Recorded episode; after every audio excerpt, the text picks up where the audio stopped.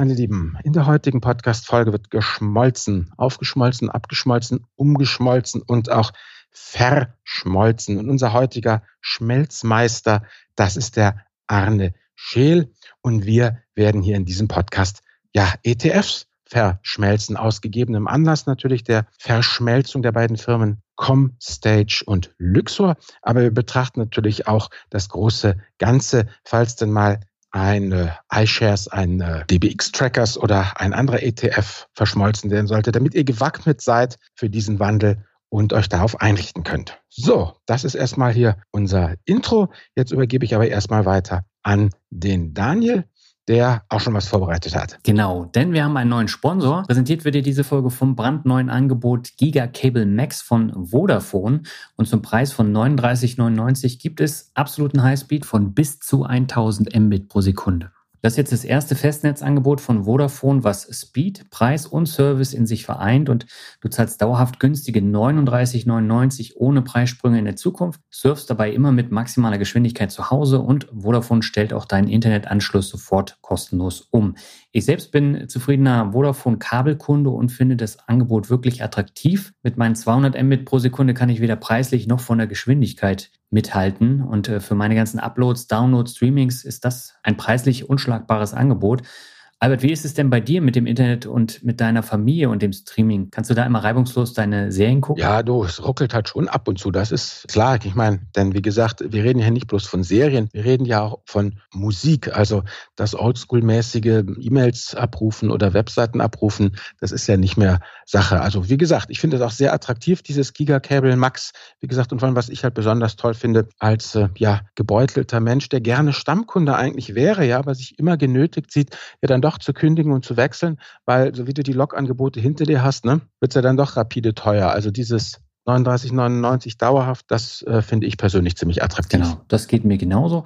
Wenn du mehr erfahren möchtest, dann geh einfach auf die Webseite www.vodafone.de slash gigacable und in den Vodafone Shops findest du alle Infos rund um Gigacable Max und natürlich auch in unseren Shownotes und in den jeweiligen Blogartikeln. Da ist auch nochmal der Link mach du jetzt einfach auch den Sprung zu Gigaspeed und steige um auf Gigacable Max und wir steigen jetzt um zum Interview, oder Albert? Ja, auf geht's.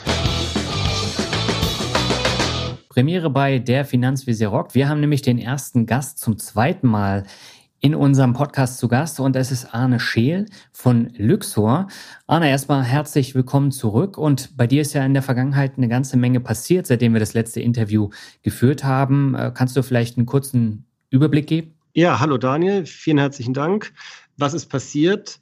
Die Commerzbank hat das Comstage ETF-Geschäft an, an Luxor verkauft mhm.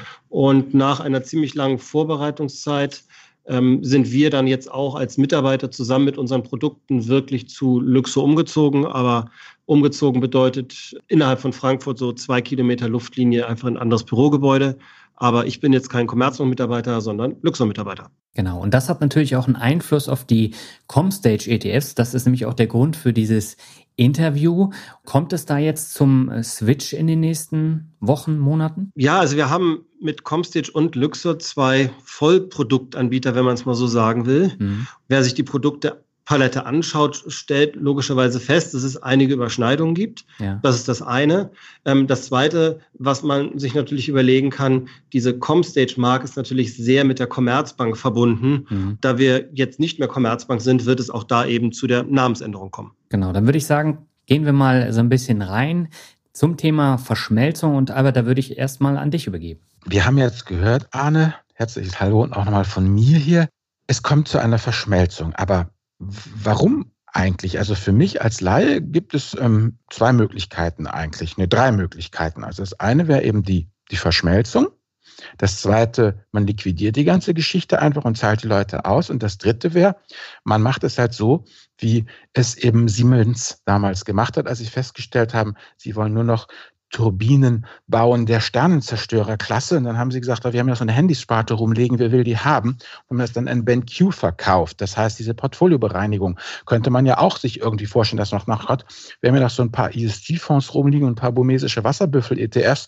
Brauchen wir die wirklich? Können wir die nicht an jemand anderen verkaufen? Also diese drei Geschichten, Verschmelzung, Liquidation und Auszahlung beziehungsweise Verkauf an Dritte warum hört man eigentlich immer nur von Verschmelzung? Sehr gute Frage, Albert. Das letzte mit deinem Siemens BenQ und burmesische Wasserbüffel hat mich eben zum Schmunzeln gebracht. Ähm, da, das ist wahrscheinlich das, wo man ganz klar sagen muss, das hat die Commerzbank gemacht. Sie hat einfach die, die gesamte Marke mit allen drunter hängenden ETFs verkauft. Ähm, das macht man natürlich in, in einem großen Bündel. Also was man einfach aus Effizienzgründen, weil es einfach wahnsinnig aufwendig ist, nicht macht, dass man jetzt einen einzelnen ETF an jemand anders verkauft. Meistens sind die ETFs, die dann ja auch zur, zur Disposition stehen, sind klein oder es gibt einfach in der Produktpalette selbst Überschneidungen.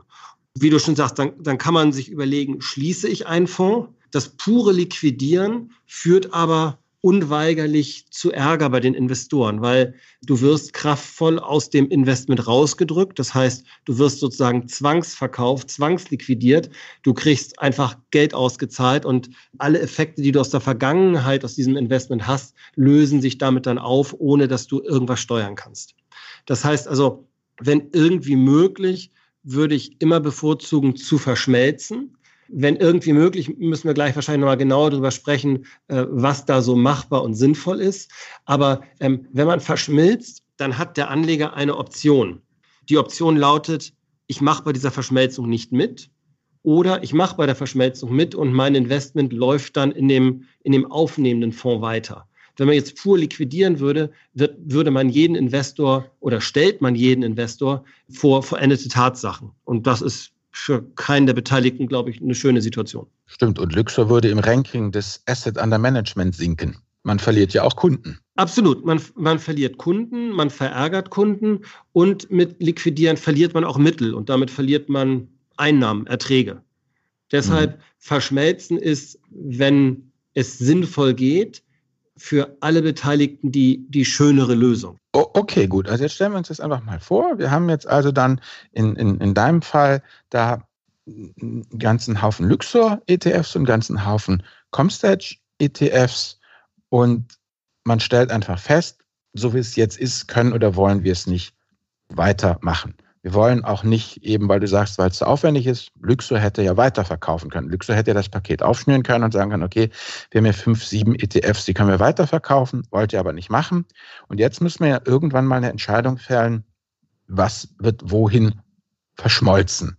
Und da würde mich natürlich interessieren, weil ähm, meine Rede als Blogger an meine Hörer und Leser ist ja auch immer, dass ich sage, naja, diese Brot- und Butter-ETFs, die werden ja sowieso nicht verschmolzen. Das ist der ganze Exotenkram, der halt auf den Markt geworfen wird, um die Regalfläche zu besetzen und nach drei, vier Jahren wieder einkastiert wird. Aber nun haben wir hier eine Situation, wo man halt zwei World ETFs hat. Wenn die verschmolzen, braucht man überhaupt zwei World ETFs in einem Haus oder verschmilzt man die oder lässt man die parallel laufen? Arne, wie, wie, wie sind dann eigentlich die objektiven Kriterien für so eine Entscheidung? Wenn es objektive Kriterien gibt, wie lauten sie dann? Alles unter 100 Millionen wird sowieso verschmolzen oder was, was gibt es da für harte Regeln? Also erstmal muss ich ganz klar sagen, bei dem, was wir uns angeschaut haben, es gibt keine harten, hundertprozentigen Regeln, weil man immer ganz viele Einzelbestandteile betrachten muss.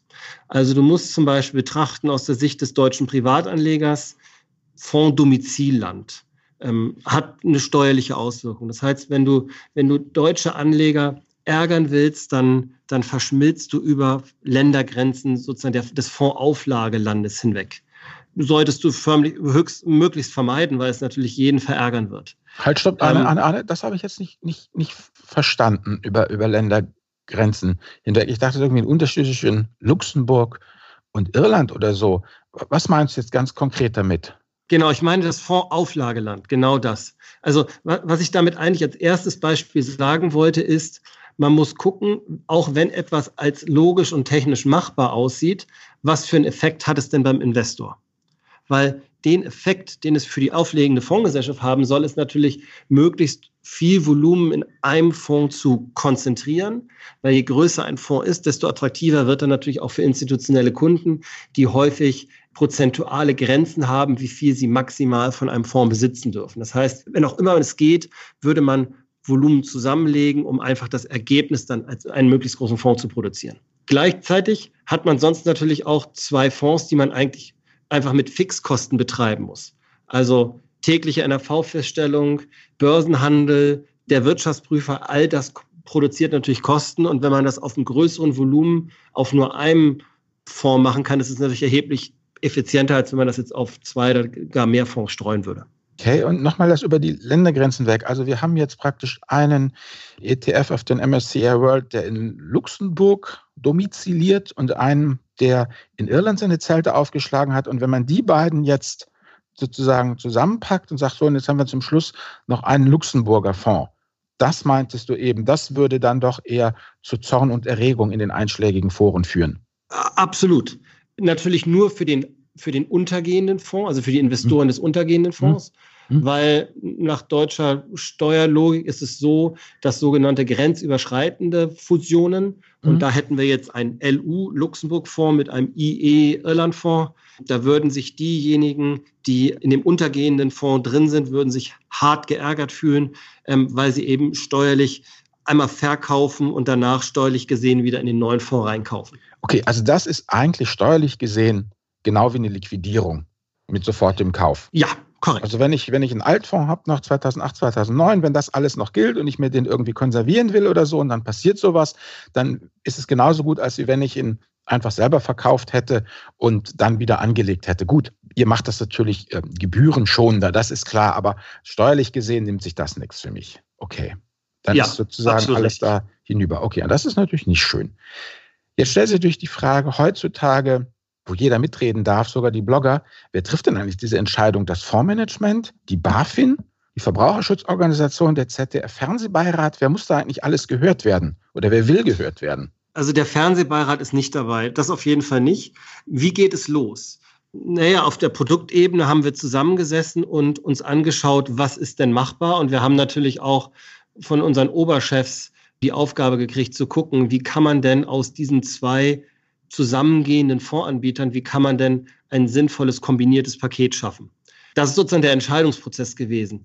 Nachdem der dann bei uns firmenintern getroffen wurde, geht es natürlich daran, dass wir mit den Aufsichtsbehörden reden. Wir brauchen von den Aufsichtsbehörden des Auflagelandes, brauchen wir die Zustimmung. Und da sind wir im Moment gerade noch drin. Das ist zum mhm. Beispiel auch ein Grund, weshalb ich schwierig über eine Liste von Fonds jetzt schon reden kann, die das betreffen wird, weil wir einfach noch keine finale Genehmigung haben und erst dann, wenn die da ist, ist das Ganze sozusagen dann auch in trockenen Tüchern. Gut, Arne, jetzt noch mal eine Sache. Ich bin mir ganz sicher, dass das natürlich nicht einfach ist, sowas zu verschmelzen. Es gibt da sehr viele, teilweise eben, wie du schon gesagt hast, widerstreitende Gründe, warum man was macht oder nicht macht. Und dann, ich meine, wie soll ich sagen, ich war nun auch bei Yahoo und immer wenn du Franzosen am, am Start hast, Französisch ist die Frage, die, wie soll ich sagen, die Sprache der Diplomatie und der, der Liebe und da ist alles erlaubt. Also das ist auch noch ein gerüttelt Maß Office-Politik bestimmt dabei. Aber ihr wirst doch sicherlich mir irgendwie oder unseren Hörern mal drei Kriterien nennen können, die einfach wirklich ganz weit oben stehen bei jeder Überlegung, ob man verschmilzt oder nicht. Was sind so die drei wichtigsten Kriterien aus dem ganzen Topf, den man sich so anguckt? Erstes Kriterium, möglichst kein Anleger ärgern. Mhm. Zweites Kriterium, ein möglichst großes Gesamtvolumen in identischen Indizes, in identischen Exposures schaffen. Mhm. Und Nummer drei, auch eine überschaubare Produktpalette als Ergebnis von der Anzahl der Fonds zu haben. Wieso muss das eigentlich genehmigt werden? Das verstehe ich nicht. Warum muss denn diese Verschmelzung überhaupt genehmigt werden? Ich meine, es sind naja. doch eure Fonds, eure Produkte, ihr könnt doch damit machen, was ihr wollt. Jein. Also es sind zwar im täglichen Doing unsere Fonds, aber wenn du dir zum Beispiel mal die Rechtsstruktur von Comstage in Luxemburg anschaust, wirst du, mhm. wenn du sehr tief gräbst, feststellen, dass das von der Luxemburger gesellschaftsrechtlichen Seite her eine Aktiengesellschaft ist. Mhm. Und dass die Leute, die Investoren, die die Anteile der ETFs besitzen, sozusagen die, die Aktionäre dieser Gesellschaft sind. Mhm. Das heißt also, der ETF könnte man sich fast so vorstellen, ist ein, so ist es ja auch, ein abgegrenztes Vehikel. Mhm. Und die Leute, die die Entscheidungen treffen, sprich die Verwaltungsgesellschaft, die Fondsgesellschaft, mhm. die ist nur dazu da, das tägliche Doing zu machen. Mhm. Das heißt, was ich damit sagen will, ist, man kann natürlich nicht einfach alles damit tun, mit diesen, mit diesen Sondervermögen, was man will, sondern da möchte natürlich, und das ist auch gut so, die, die Finanzaufsicht auch nochmal ein Wörtchen mitzureden haben, beziehungsweise draufzuschauen, ähm, mhm. dass das, was man da tut mit dem ihm, mit dem einem anvertrauten Geld, dass es jetzt auch kein Schindel oder Schabernack oder ähnliches ist. Okay, weil ich meine, sonst könnte man sagen, dass man ja auch dann einfach eine Aktionärsversammlung einberuft. Ich meine, wenn ich, äh, was ich ja gar nicht wusste, als äh, sozusagen Comstage ETF oder Luxor Comstage ETF-Besitzer auch gleichzeitig Aktionär bin, dann, dann, dann kann man ja die, die Eigentümer fragen. Naja, die, die Eigentümer dazu fragen ist sehr schwierig, weil die mhm. Aktionäre von so einem ETF sind für uns anonym. Also mhm. wir kennen nur die Zentralverwahrer, das sind sozusagen die, die Wertpapier in mhm. jedem Land die, die mhm. großen Wertpapierabwickler.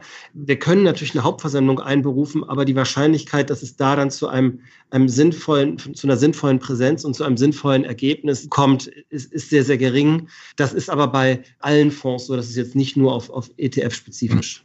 Verstehe. Anne, ich habe mal eine Frage zur Produktpalette, die du eben angesprochen hast. Ihr hattet ja die Comstage Vermögensstrategie ETFs und äh, das war ja scheinbar auch ziemlich erfolgreich, weil äh, es gab ja mittlerweile drei Stück, glaube ich.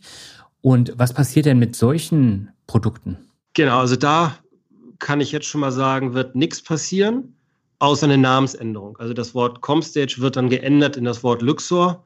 Je nach Depotbank wirst du darüber angeschrieben oder auch nicht. Das ist nicht unsere Entscheidung. Aber auf jeden Fall wird sich da bis Mitte des Jahres der Name von Comstage Vermögensstrategie dann zu Luxor Vermögensstrategie ändern.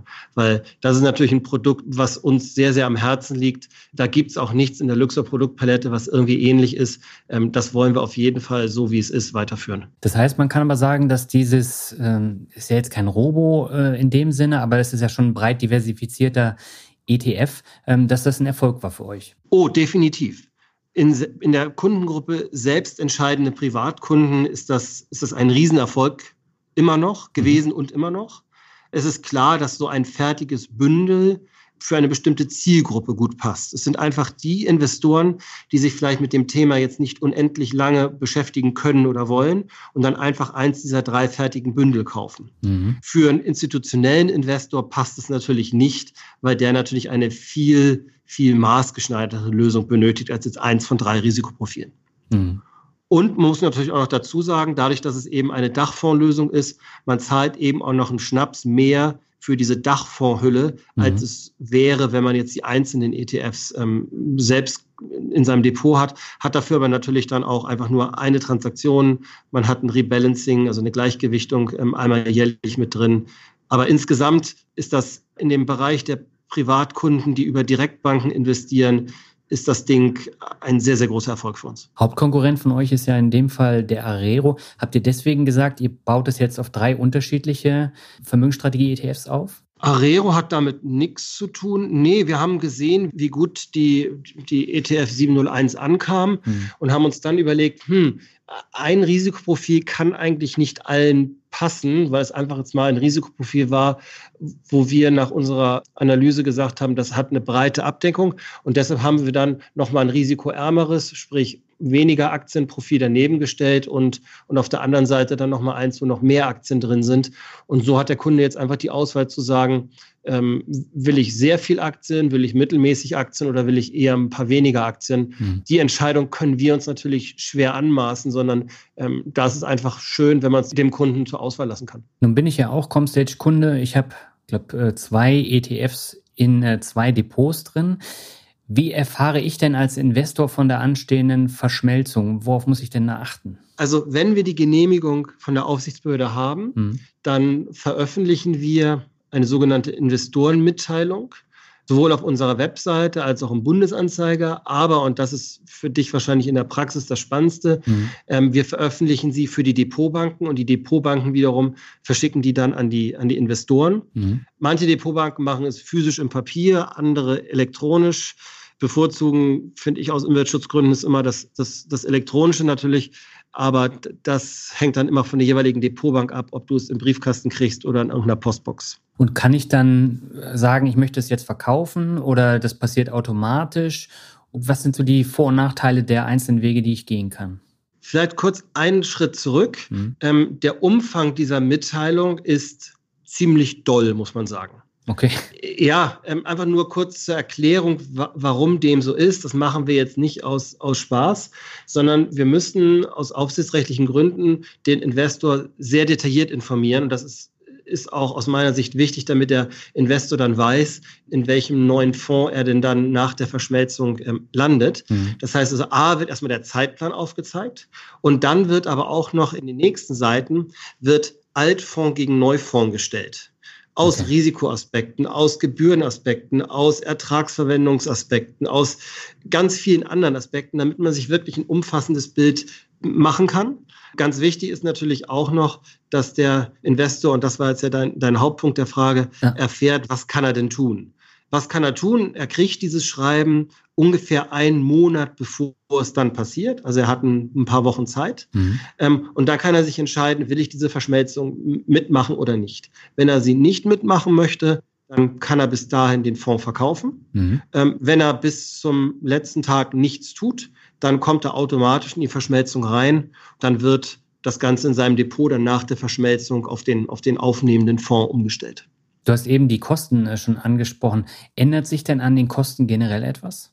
Bei jeder Verschmelzung ist es so, dass der aufnehmende Fonds bestimmt, was danach passieren wird. Hm. Also das ist sowohl bei der ISIN und WKN so, das heißt also, dann kriegt man die in sein Depot eingebucht. Ja. Ähm, als auch die Fondsgesellschaft ist dann die des Aufnehmenden, wenn es jetzt über Fondsgesellschaften hinweggeht. Die Gebühren sind ein weiterer Aspekt die Ertragsverwendung, also das ausschüttend Tesorierende. Mhm. Der nächste Aspekt, also es ist immer so, dass der aufnehmende Fonds dann in der Zukunft ja fortgeführt wird und damit dann auch ähm, sämtliche Details ähm, ja, für die Zukunft bestimmt. Mhm. Arne, darf ich noch was fragen? Also wir hätten jetzt Gerne. einen Weg, also praktisch, wie kann ich als Investor reagieren? Ich kann verkaufen oder ich kann abwarten und mitmachen. Kann ich auch dagegen klagen? Ich meine, ich kann dagegen alles klagen auch gegen Eidechsen, die sich irgendwo befinden. Gibt es irgendwelche Verbraucherschutzgesetze, Selbsthilfegruppen? Also dass es einfach Leute gab, die dann sagen, ihr wollt jetzt verschmelzen und sie klagen dagegen. Weil sie sind ja jetzt dann irgendwie zu anderen Bedingungen ja einen Deal eingegangen und jetzt kriegen sie auf einmal einen Ausschütter statt einen Tesorierer oder umgekehrt. Also wie gesagt, ich will einfach jetzt hier nur mal als des Teufels Advokat alle Wege, die mir so eingefallen sind, hier aufzeigen. Ob die in irgendeiner Art und Weise sinnvoll oder gangbar sind, ist ja dahingestellt. Das wollen wir jetzt ja eben besprechen. Also steht mir der Klageweg offen. Der Klageweg macht für dich keinen Sinn, weil wir haben A, erstmal uns überlegt, oder die, jede Fondsgesellschaft überlegt sich, was sie tun will. Sie holt die notwendigen Genehmigungen ein. Sie informiert mit ausreichender Frist, das sind eben diese, diese ähm, 30 Tage, 35 Tage, den Investor. Und der hat eben noch eine Chance, sich seines Investments wieder zu entledigen. Also er kann verkaufen und er kann ja auch den, den Veräußerungszeitpunkt da dann bestimmen. Das heißt, das Klagen wird dir wenig Spaß und wenig zum Erfolg führen, ähm, weil dieser Prozess einer Fondsverschmelzung ist, ist sehr stark reguliert und alle Schritte werden sauber eingehalten, so dass ich nicht wüsste, was das Ergebnis deiner Klage dann werden könnte vom Inhalt für dich. Ja, eine Kompensationszahlung oder eben, ne, dass es nicht gemacht wird, all solche Sachen. Gut, aber das, darum geht es jetzt auch, Arne. Wir können jetzt auch abschließen. Du hast es ja schon gesagt, es ist ein Weg, der sehr klar reguliert ist, wo die einzelnen Schritte eigentlich schon vorgezeichnet sind. Und damit, denke ich, ist es dann auch ge geklärt und besprochen für diese, diese Podcast-Folge, dass ich eben zwei Chancen habe. Ich kann verkaufen und ich kann abwarten und mitmachen. Genau. Was, was sicherlich dabei nochmal ganz wichtig ist, ist die Art der Fonds, die verschmolzen werden. Also wenn man jetzt einen DAX-ETF mit einem DAX-ETF verschmilzt, dann verändert sich natürlich aus, vom Risikoprofil her und vom Anlageinhalt her gar nichts oder nur super, super, super wenig. Man kann technisch natürlich auch auf die Idee kommen, in Klammern, ich würde sehr ungern auf diese Idee kommen, dass man weit entferntere Themen verschmilzt. Das habe ich doch hier und, geschrieben, mein Frankenfonds hier, die deutschen Staatsanleihen und die chinesischen Wachstumsaktien. Dann hast du so eine richtige Chimäre hier, wie den Indominus Rex aus Jurassic World. Du hast genau. deutsche Staatsanleihen, die absolute Sicherheit und chinesische Wachstumsaktien, die absolute Volatilität. Ist doch super, das ist eine neue Art des Mischfonds. Ja, aber ich glaube, es wäre schöner, wenn man diesen Mischfonds dann klar auflegt und dem Investor sozusagen von vornherein dieses Konzept erklärt, verkauft und ihn davon überzeugt. Genau, vielleicht ähm, könntest du jetzt mal erklären, warum das schwachsinnig ist. Ja, also tun Genau, also das, was du dann beschreibst als Verschmelzung, das ist sicherlich dann ein Fall von Liquidation, wenn man keinen vernünftigen aufnehmenden Fonds findet. Jetzt eine Verschmelzung vom Eurostox 50 auf dem Eurostox 50 ist, glaube ich, äh, sehr unkritisch in der Themenveränderung. Und auch sonst, wenn sich das Anlagethema sehr nah dabei befindet. Es gibt, Dann gib doch mal ein Beispiel. Was wäre denn, wo man sagt, okay, ich meine, klar, DAX auf DAX oder Stocks 50 auf Stocks 50, das ist ja trivial. Aber was kann man denn, gerade im, im asiatischen Bereich gibt es doch dann immer so noch, ja, so, so Geschichten, wo man dann, was ich, Developed Countries hat oder dann Developed Countries minus Japan oder all solche Geschichten. Wo kannst du sagen, haben wir noch eine gewisse Passung, was man noch zusammenbringen könnte, was auch in der Praxis gemacht wird, damit wir mal so ein konkretes Beispiel haben? Oder kann man den, den Stocks 50 auf den Stocks 600 verschmelzen oder solche Geschichten? Dein letztes Beispiel, Albert, würde ich sagen, das geht vielleicht gerade noch. Also Stocks 50 auf Stocks Europe 600. Ist sicherlich auch nicht wirklich passgenau, aber ich würde sagen, aus Investorensicht immer noch besser, die Chance zu haben, als eine Liquidation zu erleben. Was geht aus meiner Sicht noch, ist, wenn du irgendeinen geografisch abgegrenzten Index hast von dem einen Anbieter und du veränderst den dann auf einem anderen Indexanbieter und kommst dann auf die, in die Situation, dass die, dass die Konzepte sich nicht genau überschneiden, dass vielleicht jetzt in dem einen asiatischen Index Taiwan mit 20 Prozent gewichtet ist und im nächsten irgendwie mit 25. Das würde ich sagen, klappt noch. Wenn es dann einfach sehr weit entfernt ist und wie in deinem Beispiel dann irgendwie zu einem abstrusen Mischfonds führt, würde ich sagen, nein. Und ich bin mir wir haben es noch nie probiert, weil wir nicht auf diese Idee gekommen sind. Ich bin mir auch nicht sicher, ob die Aufsichtsbehörden das dann wirklich genehmigen würden. Ich könnte mir vorstellen, da ist dann irgendwann auch äh, ein Nein die Antwort. Gut, naja, jetzt haben wir also unsere Verschmelzung soweit durch. Und dann ist es natürlich interessant, wer bezahlt das denn? Die Fondsgesellschaft bezahlt die Verschmelzung. Also das ist nichts, was zulasten des Fondsvermögens, zulasten der Investoren geht, weil es natürlich eine zum ganz großen Teil eine geschäftspolitische Entscheidung der, der auflegenden Fondsgesellschaft ist, dies zu tun. Das heißt, da kann man die Kosten niemanden aufbürden, sondern die muss man selbst tragen, was ja auch nur fair ist. Ja, das ist jetzt, Arne, wie gesagt, eine wirklich ehrenhafte Sicht der Dinge, die die Finanzindustrie aber noch nie abgehalten hat davon, das trotzdem dem aufzubrummen, der da investiert. Also das kennen wir. Ich meine, das ist ja eine, wirklich jetzt eine, eine Sache, die ich vor allem halt auch aus der ETF-Branche dann kenne mit ihrer Transparenz. Sonst kann man ja gerne mal Gebühren irgendwie rechts oder links wegdrücken und auch gerne eben an den unvorbereiteten Investor. Nee, es, es wäre ja auch schon alleine, überleg dir mal aus der Perspektive des aufnehmenden Fonds dann würde, würden gegebenenfalls sogar vielleicht im, im, schlimmsten Fall die Investoren des aufnehmenden Fonds, die ja nur wirklich überhaupt nichts dazukommen können, dass da neue Investoren dazukommen, vielleicht auch noch was zahlen. Nee, äh, auf definitiv nicht. Mhm. Also das muss die Fondsgesellschaft zahlen. Das ist natürlich dann auch in der Entscheidung, mache ich eine Verschmelzung oder mache ich sie nicht, ist es natürlich mit ein Punkt, ähm, was kostet mich diese Verschmelzung überhaupt? Ja, das finde ich auch nur fair. Jetzt hattest du ja am Anfang was erzählt von diesem Cross- Border Merger. Manchmal, so wie ich das hier jetzt gerade in unserem Ablaufplan sehe, scheint es sich ja nicht vermeiden zu lassen, dass man das doch machen muss. Und was passiert dann eigentlich? Also wie ist das sozusagen für den deutschen Privatinvestor? Was kann man da sozusagen aus deiner Sicht sagen, wenn es dann doch so ein Cross-Border-Merger kommen muss? Was bedeutet das für mich als Anleger? Furchtbar würde ich mal sagen, ist die, die spontane Reaktion, weil man wird zu einem bestimmten Zeitpunkt, dem Verschmelzungstermin, wird man deinvestiert in seinen bestehenden Fonds, verkauft aus steuerlicher Sicht, hat damit dann sozusagen alle Effekte, Realisation von Gewinnen oder auch von Verlusten, das, was du vorhin erwähnt hast, das Thema ähm, Altbestände, also ähm, Alteffekte, die, die man vielleicht noch mitgeschliffen hat, hat man dann alle beendet und man steigt wie bei einem neuen Kauf dann nach Steuerabzug in den neuen Fonds ein. Okay. Jetzt ist es ja so, ich habe Comstage ETFs in meinem Sparplan drin und da hat man ja nicht immer eine genaue Stückzahl, sondern man hat da oft auch Bruchstücke. Was passiert denn mit diesen Dingen? Also bei jeder Fondsverschmelzung gibt es ein Bezugsverhältnis, ein Bezugsverhältnis zwischen deiner alten Position und deiner neuen Position. Mhm. Und das wird auf deine bestehende Fondsposition angewendet. Okay. Ähm, da kommt dann eine neue Zahl von Anteilen raus. vermutlich dann in deinem Bruchstückfall inklusive wieder von Bruchstücken. Mhm. Und je nachdem, wie deine Bank es handhabt, lässt sie dir die Bruchstücke in, dem, in der neuen Position dann da oder sie veräußert die Bruchstücke und gibt dir dann den Veräußerungserlös für diese Bruchstücke.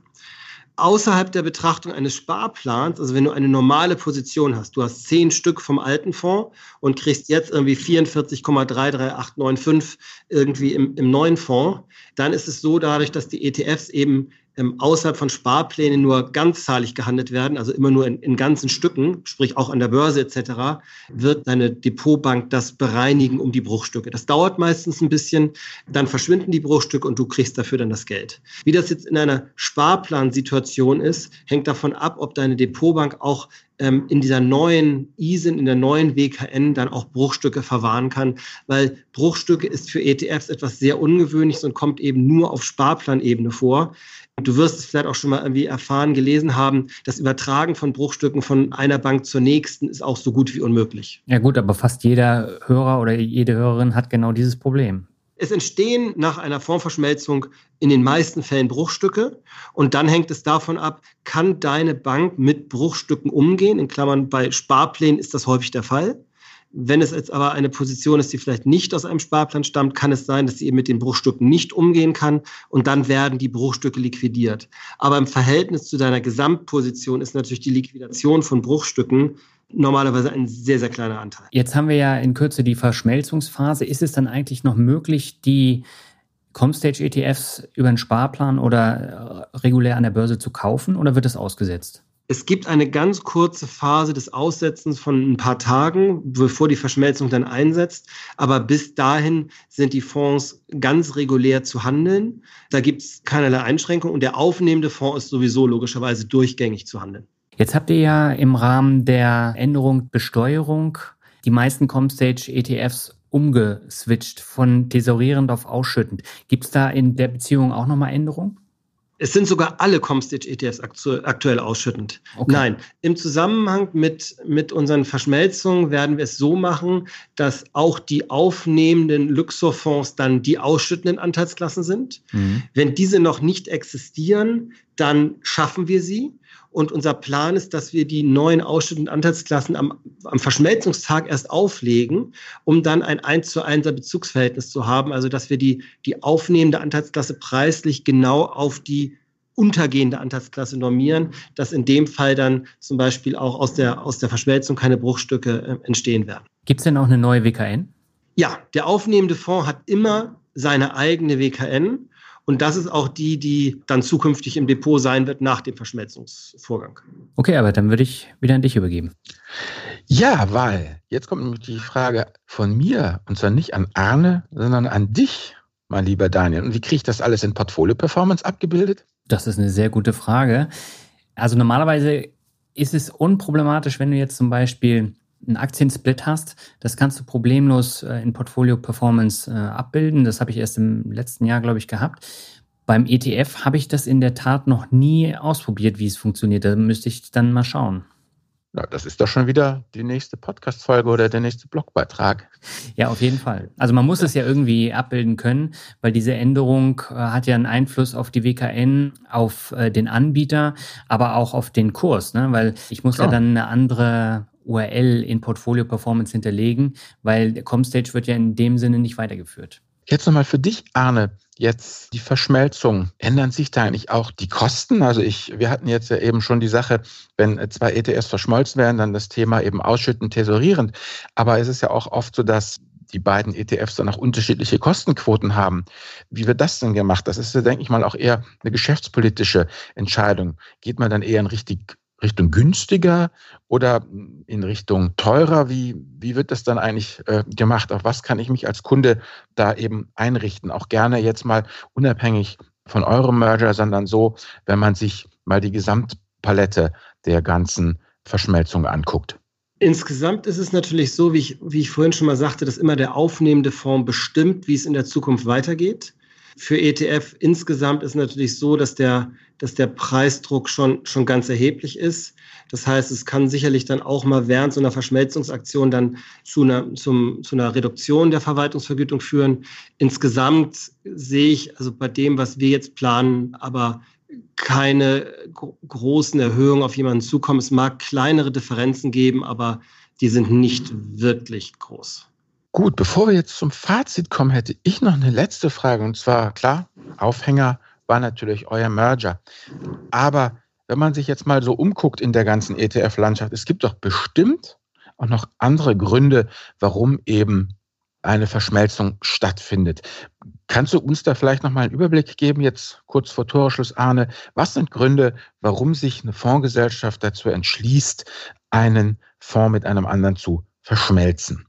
Oder sogar zu liquidieren, genau. Also was kann passieren? Es kann sein, dass man einfach dem Fonds eine gewisse Zeit gegeben hat. Ich würde mal sagen, so fünf Jahre ist wahrscheinlich eine relativ, relativ gangbare Größe. Und man festgestellt hat, hat nicht genug Geld eingesammelt. Das Produkt war bei Investoren einfach nicht beliebt genug.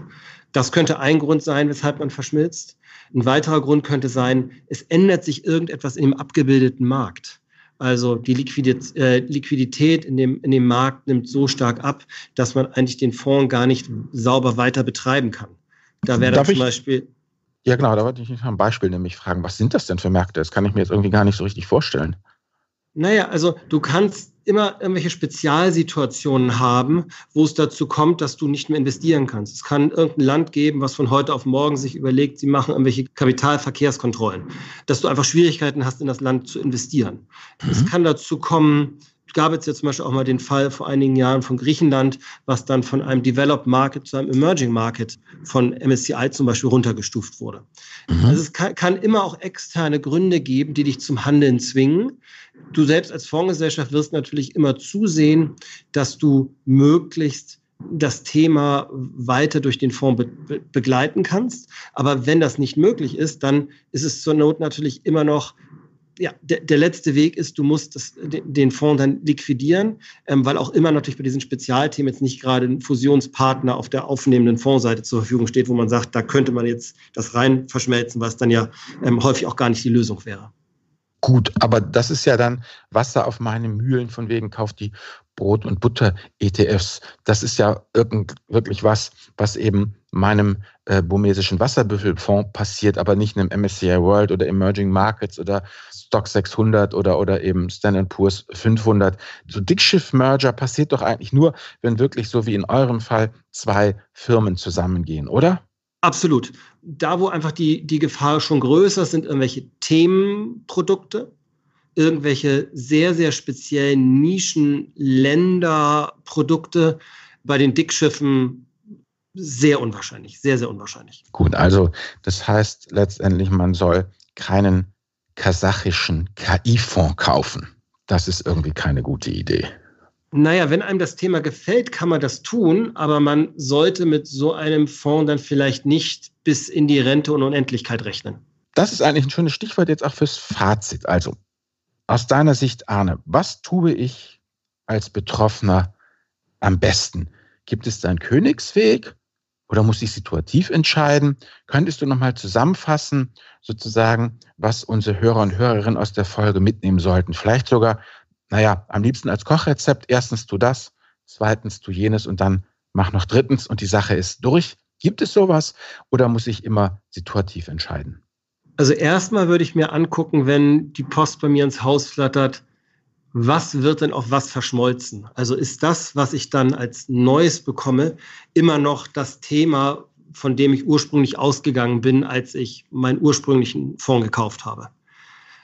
Zweitens würde ich dann schauen, ist das, was ich als Fonds bekomme, denn auch das, was mir gefällt? Also ist es denn immer noch ausschüttend? Ist es immer noch in dem gleichen Land aufgelegt, um daraus dann zum Beispiel auch das, das Steuerthema der Verschmelzung ableiten zu können? Und man bekommt natürlich einen dicken Batzen Papier, von dem man sich nicht abschrecken lassen sollte, sondern man darf das und sollte das definitiv gerne, gerne lesen. Wenn, okay. wenn man dann zu der Entscheidung kommt, dass es einem gefällt, dann kann man sich zurücklehnen und sagen, dann warte ich mal drauf, dass meine Depotbank das, das umbucht, wenn, der, wenn, wenn die Verschmelzung dann durch ist. Und wenn es einem nicht gefällt, ja, schnellst, schnellstmöglich handeln. und verkaufen. Warum schnellstmöglich? Weil Kursverluste drohen? Nee, damit man das Thema einfach nicht vergisst und dass man dann nicht aus Versehen doch in die Verschmelzung läuft. Ah, okay, alles klar. Also es ist nicht so, dass dann irgendwie, äh, wie gesagt, aus dem Aktienbereich, so dass es dann irgendwie ein Sell-off gibt und alle dann panische Tür rennen. Das ist ja nicht beim ETF nicht, weil er ja einfach dann in seine Einzelteile aufgelöst wird, die dann am Markt eben wieder aufgenommen werden. Okay. Ja, genau. Alles es geht pur darum, dass es sozusagen in dem Stapel der Privatbürokratie zu Hause auf dem Küchentisch nicht untergeht. Gut. Ja, Daniel, magst du dann nochmal unser Off-Topic-Thema aufrühren? Wir haben in der Vergangenheit ganz viele Fragen zum Thema ETF-Blase bekommen. Und zwar hat Michael Burry gesagt, dass Kurse für Aktien und Anleihen genauso verzerrt sind wie vor der Subprime-Krise. Also kurz zu Michael Burry. Er hat ja die Krise von 2008 mehr oder weniger vorausgesagt. Der Film The Big Short, ähm, da geht es ja genau um, um diese Geschichte. Und jetzt hat er gesagt, die hohe Konzentration von wenigen Aktien innerhalb von passiv gemanagten ETFs sind ein Problem und das sorgt dann dafür, dass es zu dieser Blase kommt. Arne, wie siehst du diese Problematik mit äh, ETF-Blase? Also ich glaube, man muss hier ganz klar unterscheiden zwischen ETFs, die auf große, breite, liquide Indizes basieren mhm. und man muss unterscheiden auf der problematischen Seite zwischen den Themen, die sehr markteng sind, die die Liquiditätsprobleme haben könnten. Weil was tut der ETF anderes als die Liquidität, die in den zugrunde liegenden Wertpapieren vorhanden ist, auf einem Bündel sozusagen zu projizieren. Mhm. Das heißt also, wenn wir jetzt über etwas wie den S&P 500 reden, wenn wir über den MSCI World reden oder vielleicht sogar auch der DAX, obwohl es nur 30 Aktien sind, dann sehe ich da kein Thema. Wo das Thema schon perspektivisch aufkommen kann, und da gehört es natürlich auch zu den Aufgaben der Fondsgesellschaft zu gucken, wie ist die Liquiditätssituation während der Fonds läuft, sind irgendwelche engeren Märkte je enger der Markt ist, je spezieller das Thema ist, und das ist jetzt nicht nur auf der Aktienseite so, sondern das kann auch sehr gut auf der Rentenseite zum Beispiel auftauchen, auf der Anleiheseite, da muss man dann handeln. Und das passt jetzt wieder sehr schön zu diesem Podcast. Zur Not muss man dann eben auch liquidieren, wenn man feststellt, den Fonds kann man so gar nicht mehr betreiben, weil der Markt gar nicht mehr da ist. Mhm. Das, das wäre Thema eins. Thema zwei, es gibt auf dieser Welt ja nicht nur ETF-Investoren, nicht nur passive Investoren, ja. sondern es gibt auch ganz viele aktive Fonds. Es gibt Hedgefonds in teilweise gigantischer Größe. Die sind natürlich auch Spieler an den Märkten. Wenn man jetzt glaubt, dass der ETF, sagen wir mal auf den S&P 500, den kompletten amerikanischen Aktienmarkt dominieren würde, dann ist dem bei weitem nicht so. Das sind vielleicht irgendwie 10, 15 Prozent, die dann von, von ETFs eingenommen werden in dem Aktienmarkt. Aber es ist bei weitem nicht so, dass der Aktienmarkt dominiert wird durch, durch passives Investieren. Mhm. Gleichzeitig ist natürlich auch so, dass jeder passive Investor eigentlich dem aktiven Investor auch eine Chance bieten sollte. Weil der aktive Investor sagt ja, ich kann mit meiner Marktmeinung, mit meiner Analyse, mit meinem Können, kann ich besser sein als der Index. Und das wiederum führt ja dazu, dass der aktive Investor dann etwas kauft, was abweicht vom Index. Das heißt also, auch damit hat man dann ähm, eine ganze Menge an Gegenpositionen zu den passiven Investoren. Das noch extremer natürlich mit Hedgefonds, die das dann vielleicht noch auf Kredit hebeln und in riesigen Voluminas machen. Hm. Das heißt also, der, der Markt ist ja bei weitem nicht nur, ich hänge mich an den Index und, und gucke mal nach zehn Jahren, was dann passiert, sondern es gibt ja eine riesen Anzahl und auch ein riesiges Volumen von Investoren, die eben gerade das nicht tun, weil sie sagen, ich kann es besser, ich habe hier ein Know-how in irgendwelchen Bereichen, in irgendwelchen Themengebieten und damit bringe ich meinem Investor von meinem aktiven Produkt, von meinem Hedgefonds dann, dann den Mehrwert, für den ich auch die Gebühren kassiere. Was ich jetzt nicht erwähnt habe, Michael Burry ist Hedgefondsmanager. Das heißt, er hat auch ein gewisses Eigeninteresse an seinen Aussagen. Ne? Aber dann muss ihm eigentlich der passive Markt sehr gut gefallen, weil er sollte ja eigentlich, wenn er sich dann eben nicht nur als Indexkuschler irgendwie verhält, sollte er ja eigentlich in der Lage sein, dann mit seinem Know-how, mit seinem Wissen für seinen Investor dann auch, auch einen Mehrwert zu bringen. Albert, hattest du nicht gesagt, dass er äh, dann andere Sachen noch empfohlen hat? Ja gut, Michael Burry hat halt gesagt, dass er doch letztendlich die kleinen, also was immer man klein definieren mag, also die eher gering kapitalisierten Firmen momentan im Windschatten sieht und dass man sich da praktisch mal umtun sollte. Wie gesagt, das ist so mein, mein Kenntnisstand. Aber das haben wir auch Arne jetzt hier nochmal gebeten, off-topic hm, Stellung zu nehmen. Ich werde weiter in meine ETFs investieren und es gut sein lassen. Ich glaube auch nicht, dass ich da wirklich so viel Marktmacht habe. Mensch, Arne, vielen Dank, dass du dir so viel Zeit für uns genommen hast. Wir sind jetzt super durch alle Themen durchgekommen. Also von Daniel und mir nochmal großes Dankeschön, dass du das zweite Mal zu Gast gewesen bist. Und Daniel, dann würde ich sagen, machen wir jetzt die Folge zu mit unserem ETF-Merger und ihr könnt euch dann nach dem Hören dieser Folge auf die dritte Folge freuen. Da wird aber noch nicht verraten, was wir da machen. Ja, also in dem Sinne, Arne, danke und tschüss. Und tschüss. Ciao.